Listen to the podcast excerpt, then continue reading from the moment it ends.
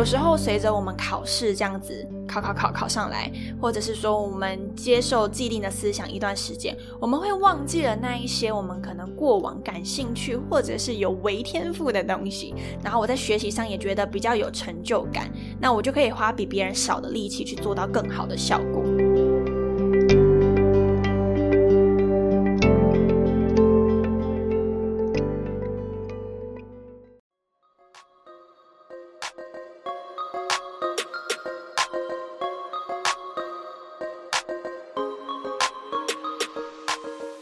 我是 Thina，欢迎来到理想自己研究室。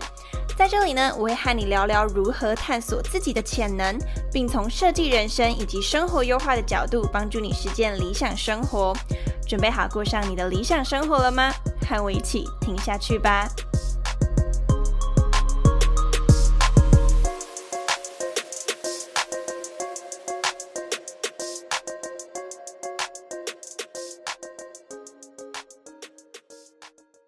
嗨，大家好，我是 Athena。今天呢，要来跟你聊聊如何知道自己感兴趣的东西是什么，或者是说如何知道你有为天赋的地方在哪里。好，待会来跟大家讲什么叫为天赋哦，就是我会稍微解释一下。那今天这一集呢，其实主要是我知道说很多人呢不太清楚说到底我擅长的东西在哪，或者是说我到底比别人强一点点，或至少在我们所拥有能力里面相对擅长的东西又是什么。我知道有时候呢，我们因为在考试读书的一个体制下面，我们有时候会忽略掉那些我们原本擅长，但是我们却默默的可能没有在耕耘它的一些东西。那这些东西到底是什么？我觉得是蛮值得去找出来的。有时候我们会用自己可能在国高中啊考试读书时期，接下来往后推的生涯里面去反思，说：诶，我擅长什么？诶，我会什么？诶，我对什么感兴趣？这是一个很长的一个思考方向。那今天呢，我想要带你来去思考，说我们试着把时间线呢拉回到六岁以前，我们去从小时候呢来看看，诶，有没有什么是我们可能相对擅长，但是我们却不知道的？像以前呢，不是都会有那一种小时候的抓周活动嘛？虽然我没有抓周过，就是这是我的一个小小遗憾。就是我觉得我很希望以前有抓周，然后我想要去验证看看到底抓周是不是真的。抓周呢，就是在你小的时候呢，会去啊，比如说在你的前面放很多各式各样的东西，比如说麦克风啊，比如说啊厨具啊等等，然后呢，看你会主动去抓哪些东西。那有人就说，你那时候抓的东西呢，可能跟你未来做的事情是有很大的相关的。OK，那因为我自己没有抓着过，然后我身旁也没有听过这样子的案例，所以我一直没有办法去验证它到底可信度有多高。就是我觉得这个很有趣，但是呢，我觉得从我们去回想自己六岁以前的经验呢，这是一个有迹可循去发现自己相对擅长，也就是为天赋的地方。那什么叫为天赋？我要先必须讲一下，就这个为天赋呢，是为了今天在讲解这个概念呢，我所。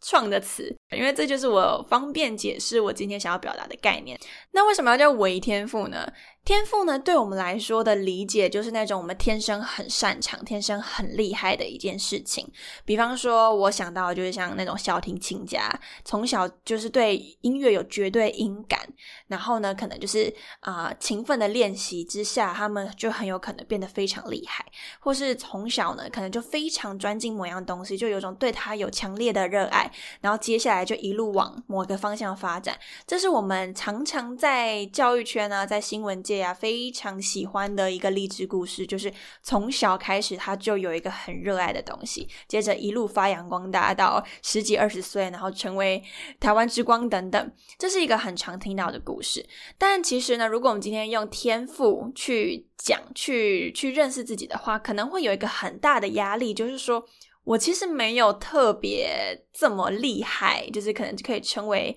台湾之光的这种技能，那我是不是就是一个没有天赋的人？所以我觉得，当用天赋这个词来去思考的时候，我们会非常的有压力，然后也会觉得自己一无是处，就觉得哎呀，我没有什么天赋，然后我比不上那些可能小提琴家，或者是说天生在体育方面很擅长啊等等的人。所以呢，我觉得更适合的词就是那个微微的天赋，就是说，当你今天有些东西是你相对擅长。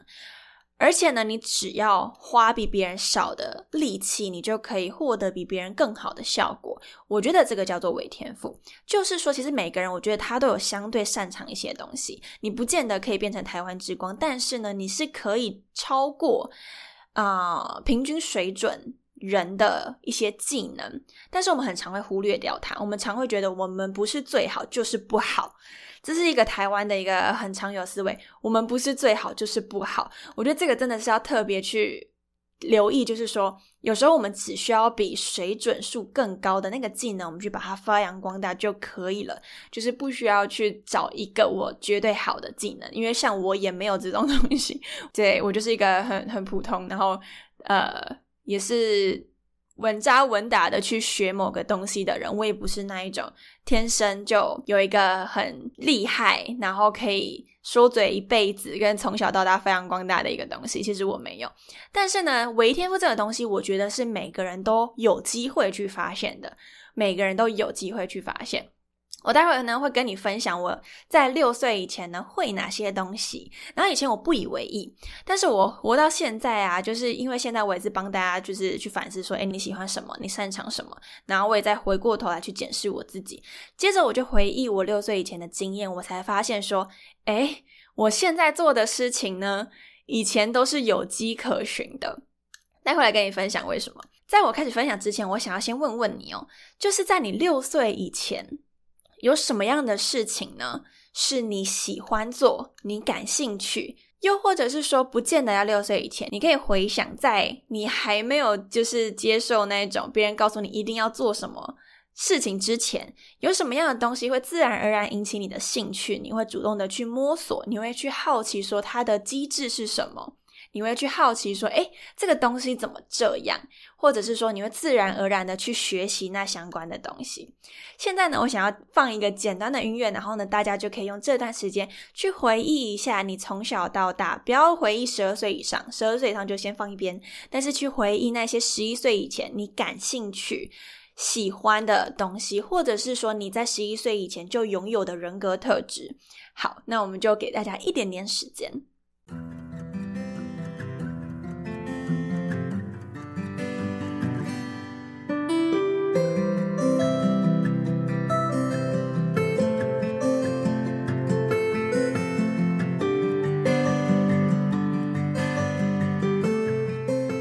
回来之后呢，我不知道你在思考上会不会觉得有点辛苦。他说：“嗯，我从来没有想过这个问题，突然问我这个问题，好困难。”好，这也没有关系哦，因为我觉得的确需要一点时间。而且我其实有时候之前呢，也是跟我爸妈聊这件事情，聊了十几二十遍，我也是到最近才把它整个串联在一起，包含说我在以前做的事情，跟我现在做的事情，我突然发现呢，我相对擅长的东西，全部都是有迹可循的。OK，那我就来举我自己的例子，然后大家边听，然后听完之后呢，在这一集的结束，或许可以花更多时间去思考说，诶，我自己感兴趣啊，或者是说，那我以前的人格特质是什么？那它跟现在自己有什么关系？好，那我就先来讲一个我六岁以前的，好了，就是我会先讲一个六岁以前，第二个讲一个我六到十二岁的一个兴趣，然后最后呢再讲一个我从小就拥有的人格特质，总共会分三个部分。首先呢，在六岁以前的时候，其实我啊，其实，在六岁以前呢，大约在小班以前，我其实是没有上过幼幼班，然后印象中我也没上小班，我记得我是直接从中班开始上，对，然后。呃，在更之前，我其实都在云林跟我的阿妈公住，就是我从小是在农家那边长大，对，就是那种传统的三合院，然后一起跟阿妈下田，对，但我也没有工作了，我就坐在那边耍废，就是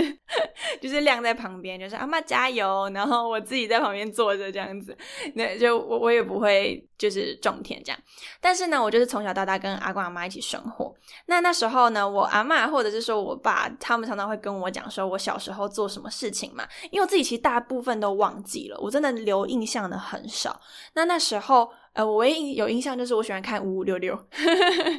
好有年代感的一个的的喜好。对，那那时候呢，就是剩下的东西其实我都不太有印象。那我爸跟阿妈就跟我说，其实我小时候呢很喜欢自己看英文的东西，就我自动就会去，好像我们家有那种英文的学习的 CD 还是电视之类的，所以就让我有机会可以去接触一些英文，然后我就自然而然就会去学。学完之后呢，我会假装自己是老师，然后就在。在房间里面，就是教我阿妈英文，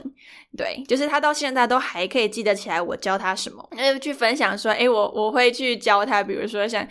呃 tissue 啊，或者是 elephant 之类的单词给他，然后他到现在都还记得，这是最优秀的学生，就是可以记十几二十年的单词。所以说，其实，在那个时候呢，我就。自动的会去假装自己是老师，然后就那边在在墙上就是比手画脚，然后要去教别人英文单字。那后来我就回想起到现在啊，就是其实我自己对教学真的是非常的热爱。嗯，就是我不论做任何事情，只要上台讲话，我都非常的喜欢。所以过去我去试过司仪啊，或者是去当老师啊，或者是去带工作坊，或者是只要在上台简报，像现在做 podcast，某种程度也是一种虚拟的台上去分享东西，去做一个类似教学，可能没有到那种学校教学里面那么的啊。就是这么的严肃，但是呢，其实某种程度也是用口语表达，然后用肢体，然后去分享一些东西给别人。所以我发现说，我很热爱教学这个东西。其实我现在是觉得毋庸置疑，完全不会有怀疑的。然后也自己非常肯定说，接下来会想要更加磨练自己教学能力。所以变成是我现在才，其实到这两三年，我才越来越肯定这一个能力。之前我会一直怀疑，我不确定我是不是这么热爱的教学。但是呢。从以前小时候经验就发现，哎，原来我小时候就喜欢教学，然后我现在也是在做这件事情，然后我的生活真的很大的比例是在做这件事。那再来第二个呢，就是英文这个部分。英文虽然我现在不是教英文的，然后英文也没有到特别特别好。对，但是呢，在国高中的所有科目里面，我唯一可以接受，以及我愿意学，以及我学起来觉得比较开心的，就是英文。其他东西我真的是看到会睡着，然后就会觉得，呃，就除非像数学，可能还可以动动脑，但是其他国文就会读到啊睡着，然后理化啊睡着，然后社会就是啊要背睡着，就是觉得好难哦。我真的很佩服那种。科社会科可以融会贯通，或者是自然科可以融会贯通的人，我内心真的是非常非常的敬佩。对，但是呢，其他的东西我唯一我会觉得好玩，然后我愿意学，甚至现在我也会自发性的想去学，然后甚至我很喜欢，就是偶尔在家里动不动就开始讲英文。对，就是。真的就是英文。那除此之外，其他东西我真的不太感兴趣。所以这个也是在我六岁以前，其实就有迹可循的。就是我所有东西，为什么我不去外面？就是就是阿妈种田的时候，为什么我不在旁边观察植物呢？或者是说，可能在外面走的时候，我怎么没有对可能环境有更多的，比如说地理环境的考察呢？对，或者是说，诶，为什么旁边有一些国文的书籍，我没有主动的去翻呢？其实就是我觉得在从小啊，或许自己感兴趣的东西，大概就是有迹可循。那自然而然，我在这所有东西里面就想要往英文靠过去。这个有一部分我自己也说不上说为什么，它有时候就是一个内建的，从小自然而然就会感兴趣。对，所以。为什么会想要邀请大家去回想六岁以前你会做什么事情？有时候随着我们考试这样子考考考考上来，或者是说我们接受既定的思想一段时间，我们会忘记了那一些我们可能过往感兴趣或者是有为天赋的东西。这些其实都是我的为天赋，就是说。啊，我会相对感兴趣，而且因为我感兴趣嘛，然后我在学习上也觉得比较有成就感，那我就可以花比别人少的力气去做到更好的效果。那这是两个例子。接下来呢，想要分享的是我在小五、小六的时候，就是十二岁以前，我还没有接受那一种可能很严肃的教育、很高压的教育之前，我会做的事情。那时候很流行无名小站，对，就是无名小站的年纪。那接下来呢，就是那阵子刚好啊，我其实很想买电脑，我超想买。然后我妈就给我做一个工作，就是我帮她打。那个笔记，因为我妈是会计老师，然后他就请我帮他打笔记，也不是请我帮他，其实是我想要买电脑，所以就是他就给我一个机会，就是我自己要去付出点东西，然后才可以去获得我想要的东西，然后所以他就请我去打那个会计的笔记，然后就这样打打打打打打，然后打完之后就可以获得一个非常非常小的电脑，就是最便宜的那一种，因为其实小小年纪也不太需要用的太好，对，然后说不定一下就不想玩了之类的，那种笔电是大概十寸不到，现在。在基本上很难看到这种笔电，但是就有点古董的那种感觉，就是十寸以下的超级迷你的小笔电。那那时候我就有笔电了之后呢，我开始去发现，哎，有无名小站这个东西，然后啊也会想说开一个自己的无名小站嘛。对，那其实呃我我知道现在很多听众可能没有听过无名小站，但我简单讲一下，就是说在无名小站上面呢，有一阵时期呀，其实大家都会在上面去分享自己制作的图，或者是说他会开一篇文章，说我来帮大家制图，你给我你要的。啊，资讯，比如说你想要什么样的风格，你要上面放什么字，大字小字分别放什么，接着我帮你制作你要的图，你可以作为你的大头照，或者是某一个贴文的首页图等等。对，就是有蛮多人会去做这种帮别人制图的工作，而且是免费的。那当下我就觉得哇，这个好有趣哦，所以一开始我都请别人帮我做，我就去各个地方留言说，哎，帮我做这个，帮我做那个。那接下来我就想说，哎，不然我自己也来做做看。那那时候我才小五小六哦，我就自己一个人摸索，我们家也没有人是做这一个的，所以我就自己一个人去上网摸索，说我要怎么制图，然后我要怎么做动画。你知道，在以前那种软体很难操作的年代，就是会做动画。我自己觉得，现在回想起来，发现以前小时候算还蛮强的，就是我会去上网查说怎么做出动画，然后怎么弄笔刷，然后怎么配图，然后那时候就在研究不同的字体的搭配。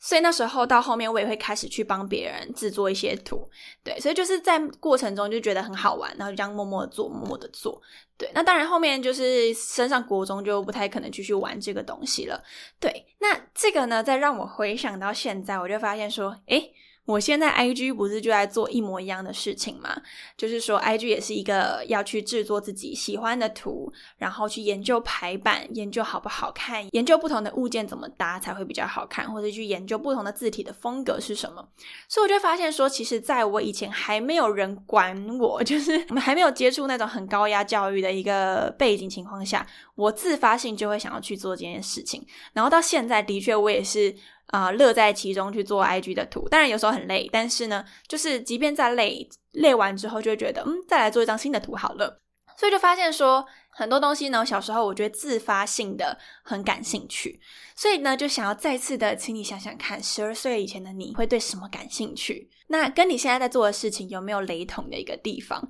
如果有的话呢，或许你可以更加的把它拿来放大，因为每个人感兴趣的东西其实有限，每个人擅长的东西也是有限的。那如果你刚好对这个东西感兴趣，而且呢又相对的会去摸索它的时候，很有可能你就会比别人花更少的力气获得更好的一个成效。对，所以这几个呢是先跟大家分享说，六岁以前以及十二岁以前我分别会。做的事情，就是后面才发现，最后是人格特质的部分。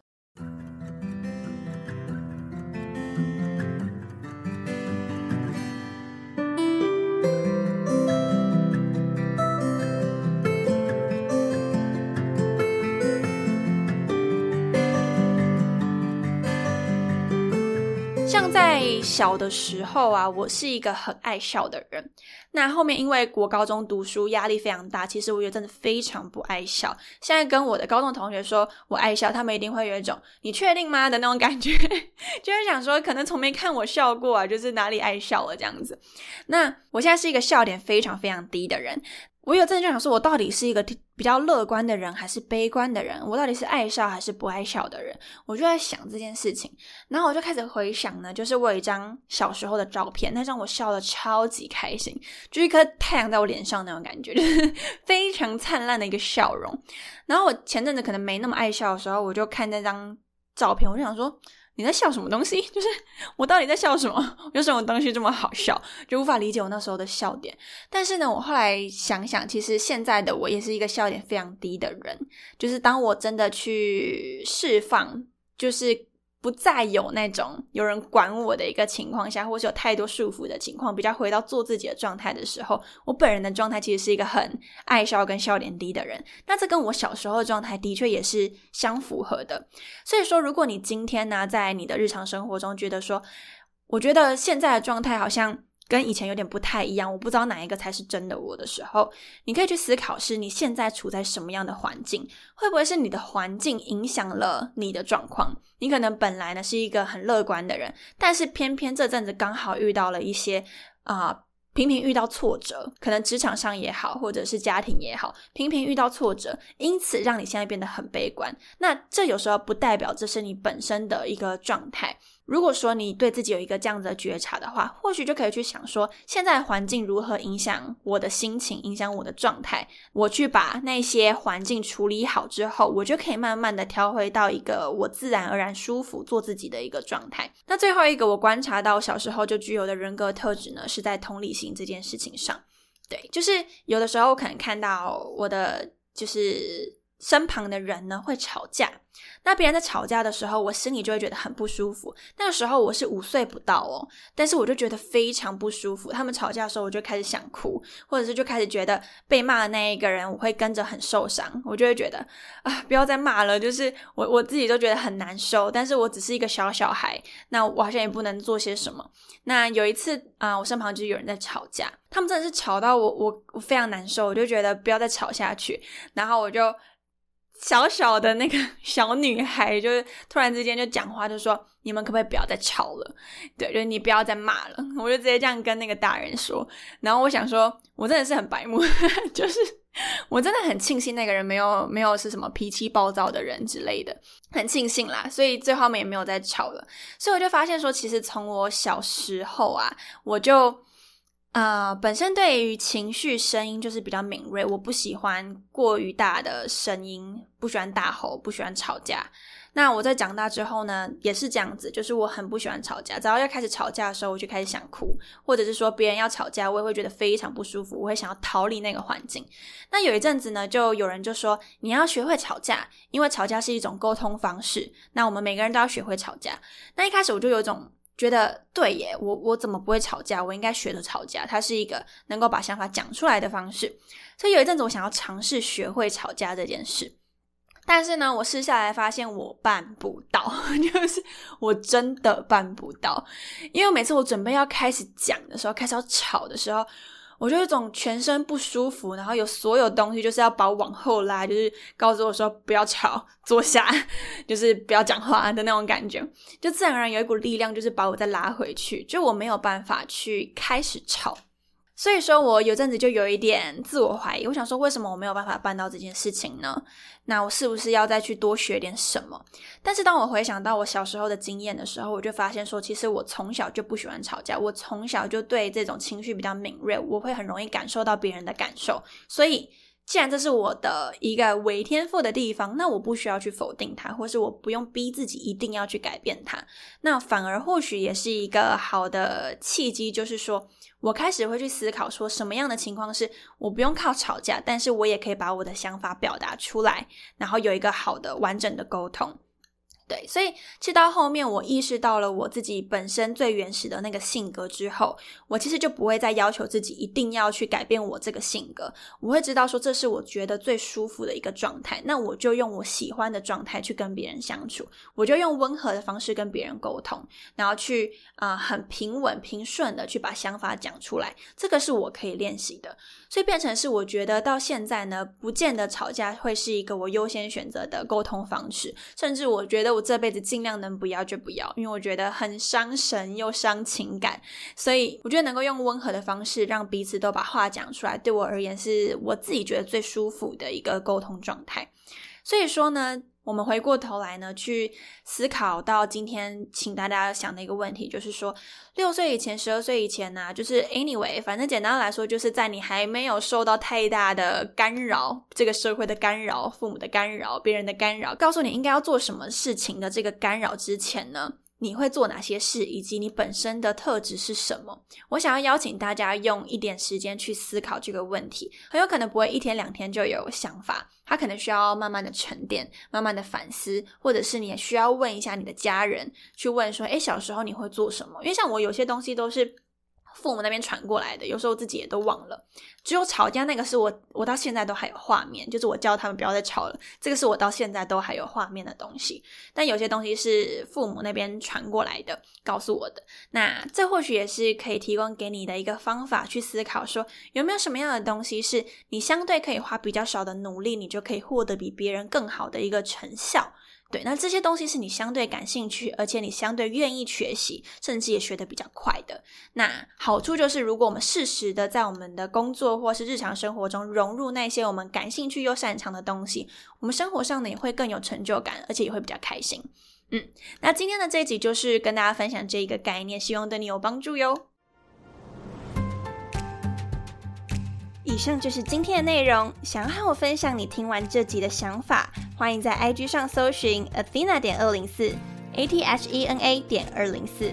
假设你对某些议题感兴趣，也欢迎让我知道，很有可能就会是下一集 Podcast 的主题哦。